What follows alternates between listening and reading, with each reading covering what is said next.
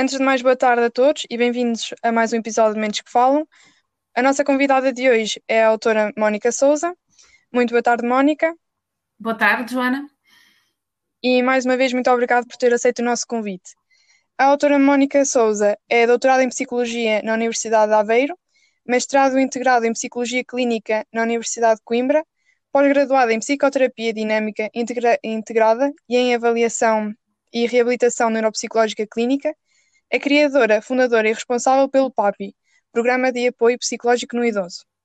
Vamos então dar início à nossa conversa, onde começo por perguntar se alguma vez teve um bloqueio de escrita. Uh, por enquanto, não. Uh, nem, de, nem de criatividade nesta área do envelhecimento. É uma área que apaixona-me e, e essa paixão faz com que a escrita flua com naturalidade. Quais são os lugares que a inspiram? Uh, não são bem os lugares, são as pessoas, porque uh, os momentos passados com as pessoas fazem com que determinados lugares uh, se tornem mágicos. De que forma é que a leitura e a realização das atividades presentes no livro influenciam o psicológico dos idosos? dos estudos que até o livro reporta, onde houve um pré-teste e um pós-teste, em termos de estado da arte, vai, é um encontro ao que já foi trabalhado por outros investigadores, nós observamos também uma redução de níveis de ansiedade e depressão e uma manutenção até uh, do, uh, da, da atividade cognitiva por parte dos idosos. Estes são benefícios evidentes para além de termos 10 sessões de, atividades individuais, este livro também contempla uh, sessões grupais, exemplos de sessões grupais e sessões que possam-se fazer com recurso uh, a materiais que tenhamos em casa.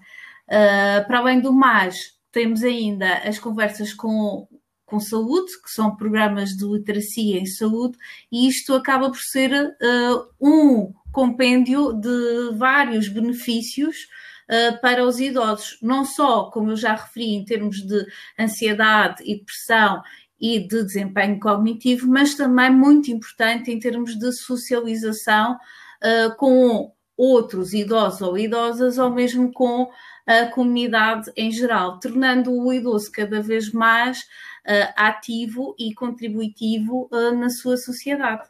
Pergunto também qual é o principal objetivo do seu livro.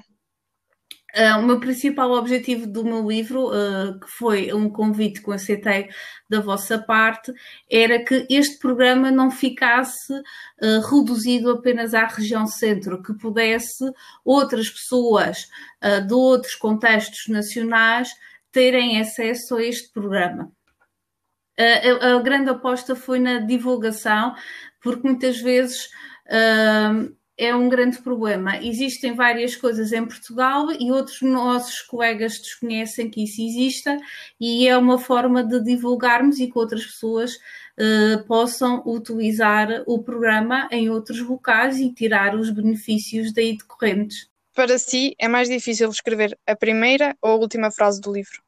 Uh, isto foi uma construção ao longo de alguns anos o programa, mas uh, talvez a primeira, porque tem uma fase introdutória em que nós temos que agradecer todos os contributos de, de várias pessoas que tiveram e, e, e, que ainda têm ainda estão presentes. É um, é um programa que iniciou-se em 2012 e ainda está uh, ativo, e isso não só é um contributo de uma escrita minha, mas de várias pessoas que contribuíram para que este programa se iniciasse e ainda hoje se eh, continue ativo.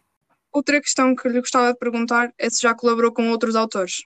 No âmbito destes programas de envelhecimento? Sim. Não, não eu tenho colaborado âmbito, no meu âmbito profissional uh, com, com outros autores, digamos assim, com outros investigadores, um pouco na área também da, da estimulação uh, cognitiva e até da atividade física, não nestas tarefas de lápis e papel como o livro representa, mas sim em atividades mais digitais, na área mais da robótica e contribuir também para, para, para o estado da arte uh, nesse nível. Se pudesse resumir o seu livro em cinco palavras, que palavras utilizaria? Em 5 é um pouco complexo, mas eu vou acrescentar apenas algumas más. Eu descrevi o livro como dedicado ao presente e pensado para o futuro. E chega assim ao fim o episódio com Mónica Souza. Estamos muito gratos por estes minutos de conversa. Mónica, votos de maior sucesso e até ao próximo episódio. Obrigada, Joana. Até uma próxima. Se ficou interessado em saber mais sobre o livro, visite a nossa loja e-commerce em psicossoma.pt editora.